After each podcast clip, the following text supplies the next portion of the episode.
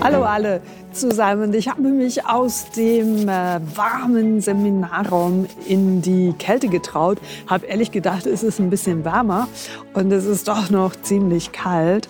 Aber es zieht mich langsam auch wieder raus und natürlich ähm, zu meinem besten Freund Chaplin, der hier neben mir steht. Und ich möchte mich auch an dieser Stelle ganz herzlich bedanken für die wunderbare Resonanz seit ein paar Tagen betreffend des Ratgebers, die Stimme deines Pferdes, ein Weg zur echten Begegnung scheint ja den Zahn der Zeit, so kann man das sagen, getroffen zu haben. Und ich habe im letzten Podcast ja auch ähm, schon ein bisschen darüber gesprochen und möchte auch in diesem Podcast euch bereits schon ein paar Gedankengänge mitgeben, die nicht nur in Bezug auf die Pferde zutreffend sind, sondern ganz klar auch auf der Führungsebene im zwischenmenschlichen Bereich sehr gut umgesetzt werden kann, beziehungsweise zuerst nachgedacht werden. Und das Erste ist immer, was ich äh, vor allen Dingen im Führungsbereich immer höre, ja, meine Mitarbeiter sind nicht motiviert und ähm, mein Pferd ist auch nicht so motiviert zu springen, ähm, Dressur zu laufen, äh, über den Parcours zu gehen. Und was tue ich da? Ja, und wir haben mögliche Hilfsmittel im Führungsbereich. Können wir mit Sanktionen drohen? Wir können ähm, viele Druckmittel, die vermutlich du auch schon kennengelernt hast bei deinem einen oder anderen Chef und natürlich auch im Umgang zu unseren wunderbaren Tieren sind die Reitsportgeschäfte voll mit Utensilien, um genau diesen Verhaltensauffälligkeiten oder wie man das auch nennen mag, ähm, entgegenzuwirken. Und ich möchte dich dahin wirklich sensibilisieren, dass in der Reiterei, aber generell im Umgang mit Menschen wir einfach ähm, viel zu fein unterwegs sind, weil vieles sich eingebürgert hat, weil vieles halt einfach so ist, wie es ist und man mit Pferden, aber auch mit Menschen einfach umgeht, wie man es mal vor ich weiß nicht, wie viele Jahren gelernt hat, eben so lange, wie jeder von uns hier auf der Welt ist. Und Motivation, das ist so das erste Stichwort, was ich hier dir mitgeben möchte. Was meinst du, das ist eine konkrete Frage, was beinhaltet die Motivation und wie kannst du einen Menschen motivieren? Wie kannst du deinen Partner motivieren? Und jetzt kann man von dieser Motivation sprechen, dass ich möchte, dass er hier einfach neben mir steht. Ich will das, weil ich will das genau hier so in diesem Kasten haben. Und schau, er steht hier einfach freiwillig, weil er die Motivation dazu hat, weil er spürt, dass diese Botschaft, eine Botschaft für alle Pferde da draußen zugute kommt und natürlich aber auch ganz, ganz vielen Menschen, weil es im übertragenen Sinn einfach auch darum geht zu schauen, was ist denn deine Motivation, Motivation umzusetzen und einzusetzen? Wie bist du motiviert? Was ist deine Einstellung, andere Menschen begeistern zu können? Und wo erwartest du per se, dass sie begeistert sein müssen? Vor allen Dingen im Businessbereich, wo du denkst, Mensch, es ist die Aufgabe von meinem Team. Die müssen irgendwie motiviert sein.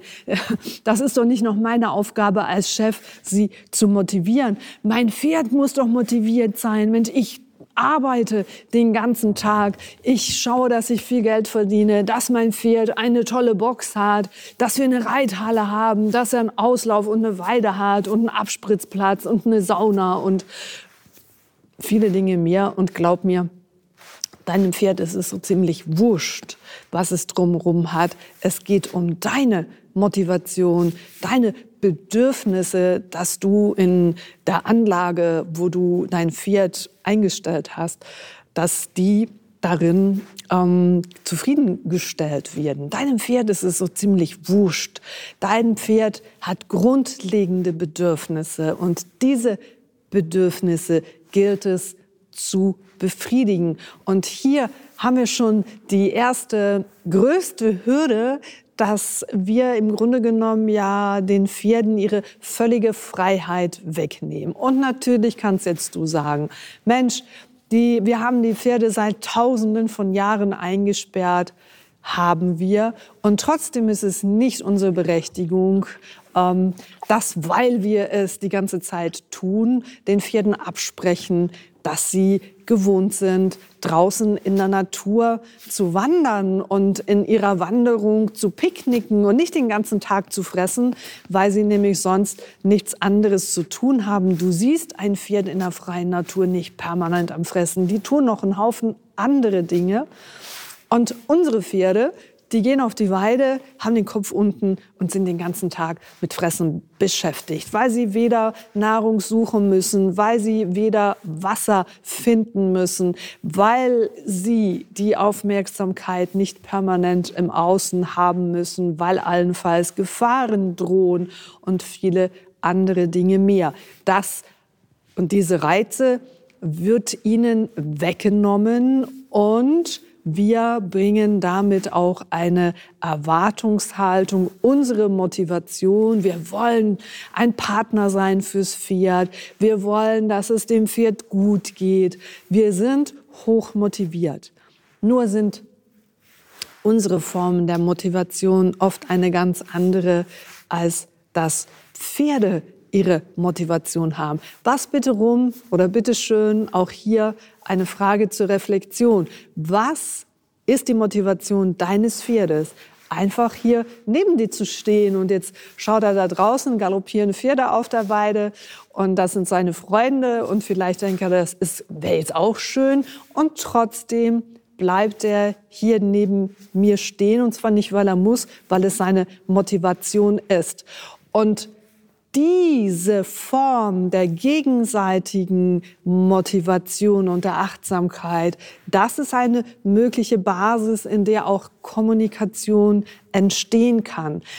Ihr könnt nicht erwarten, dass dein Pferd dieselbe Motivation hat in der Begegnung mit dir, wie deine menschliche Motivation im Umgang mit deinem Pferd, weil du dich entspannen möchtest, weil du ja ähm, äh, über über das Pferd auch die Möglichkeit wieder hast, ins Hier und Jetzt zu kommen, weil du einfach auch ein Stück weit dein Ego befriedigen möchtest im Sport und viele Dinge, die es sich drüber lohnt. Was ist denn überhaupt die Motivation? Also wo es sich darüber lohnt, nachzudenken, was ähm, der Grund ist, dass du eins oder mehrere Pferde hast.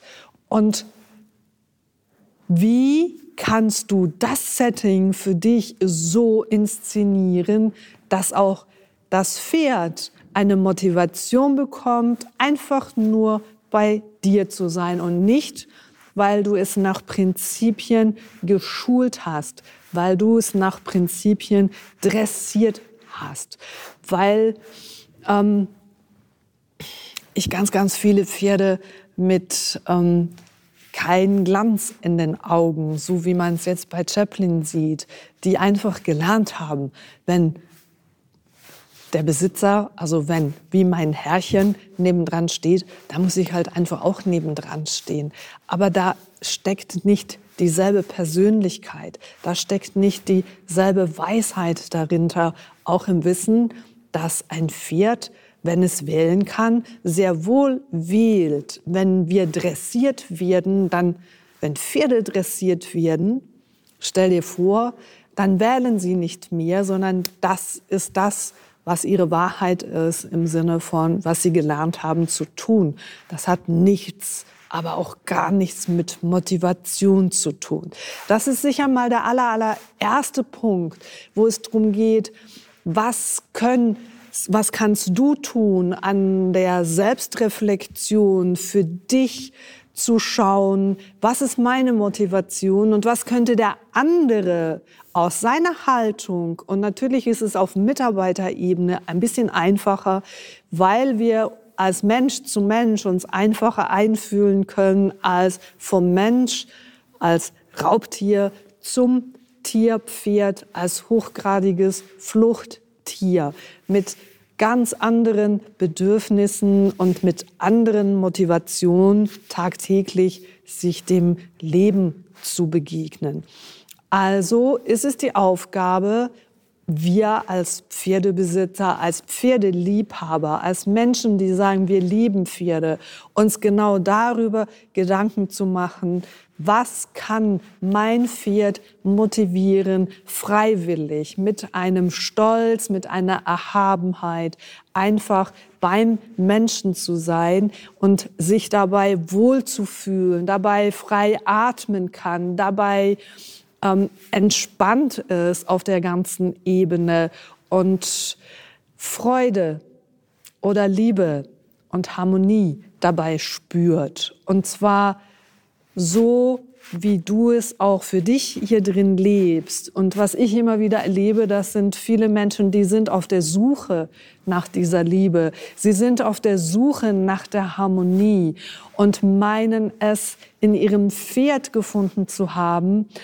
Aber in Wahrheit, und das wird auch in meinem Ratgeber thematisiert. In Wahrheit geht es darum, dass du zuerst die Motivation hast, bei dir die Harmonie zu finden und das wiederum dein Pferd anders motiviert, bei dir zu bleiben, weil du andere Spannungszustände in dir hast. Weil wenn du dir gegenüber liebevoll bist, erwartungsfrei, kannst du logischerweise auch anders auf dein Pferd eingehen. Und dein Pferd ist wieder anders motiviert, diese Situation aufzunehmen und daraus was zu machen. Also alleine dieses Thema Motivation, was ist die Motivation deines Pferdes, sich genau so zu verhalten, wie es sich verhält? Und vor allen Dingen, wenn es sich verhält und du merkst, es ähm, zeigen sich da gewisse Dinge, die vielleicht andere dann in deinem Stall sagen, ja, das hat er immer schon gemacht, die, ist, die Stute ist ein bisschen zickig. Ist das eine mögliche Haltung? Es ist eine mögliche Motivation, das so zu sehen. Und ich sage dir, du, wenn jetzt du gerade ein Weiblein bist und dir zuhörst, wir Frauen wissen das, dass wir manchmal zickig sein können und dass wir uns dann ein Gegenüber wünschen, wo Verständnis hat dafür und nicht einfach sagt, ja, die spinnt wieder. Ja, die beruhigt sich dann schon wieder. Muss er halt gucken, wie sie runterkommt. Und fühlst du dich dann in dem Moment, wenn das wirklich jemand anders tut, weil er dich gar nicht ernst nimmt mit deinem Rumgezicke, fühlst du dich dann ernst genommen? Und vor allen Dingen, wo wird alles auf dein Gezicke reduziert? Wo reduziert man Pferde ständig auf? Das sind Gewichtsträger, alles so ähm, Pauschalitäten, wo ich wirklich nur mit dem Kopf schütteln kann und sage, Leute, wacht doch einfach mal bitte auf. Hier geht es um Marketing, hier geht es um Verkauf. Pferde müssen verkauft werden und ähm, Isländer sind genauso wenig Gewichtsträger wie andere Rassen auch keine Gewichtsträger sind, weil eins ist ganz klar, das Pferd ist sicher hier nicht auf der Welt, um uns Menschen so zu dienen, wie wir meinen, dass sie uns dienen sollten genau, du bestätigst das jetzt hier auch gerade, sondern Pferde sind hier genauso auf dieser Welt, um sich, mm, ja, um ihr Leben zu leben, um sich zu erfahren. Und irgendwann haben wir Menschen uns erlaubt, Pferde zu unseren Knechten zu machen. Und es ist äh, eine alte Weisheit. Hätten wir uns überlegt, dass wir jetzt Kühe reiten, dann würden wir auf Kühen reiten. Aber vielleicht sind Kühe einfach nicht ganz so schnell wie Pferde. Darum haben wir uns damals für Pferde entschieden, dass dieser Brief, diese Botschaft nicht mehr zwei Wochen unterwegs ist, sondern vielleicht nur noch zwei,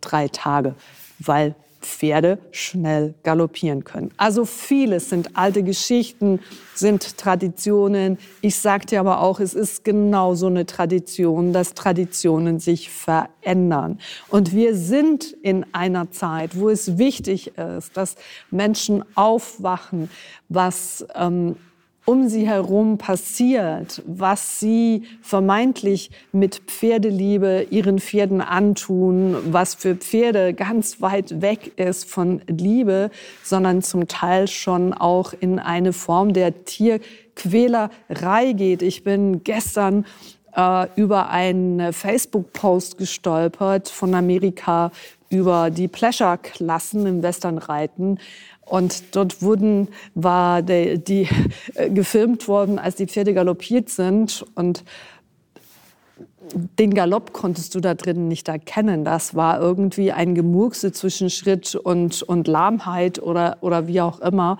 Aber ähm, das hat mit einer erhabenen Galoppade aber auch gar nichts mehr zu tun. Und was diesen Pferden angetan wird, dass sie über Jahre so trainiert werden, dass man ihnen eine natürliche Gangart wirklich abtrainiert. Also das schreit echt zum Himmel. Und es ist wichtig, dass ihr aufsteht, dass es ihr anders macht und dass ihr erkennt, was denn eure Pferde auch ihrem Charakter entsprechen, für Motivationen haben, für Bedürfnisse haben und was du da für eine Basis legen kannst für eine schöne Kommunikation. Und auch das, lass mich dir das noch mal sagen, du hast ein Hobby. Und ein Hobby soll Freude machen. Und ein Hobby soll ja soll Begeisterung haben. Und wenn Pferd dein Hobby ist, warum guckst du dann so verkrampft auf dem Pferd? Warum lachst du nicht, wenn du am Reiten bist?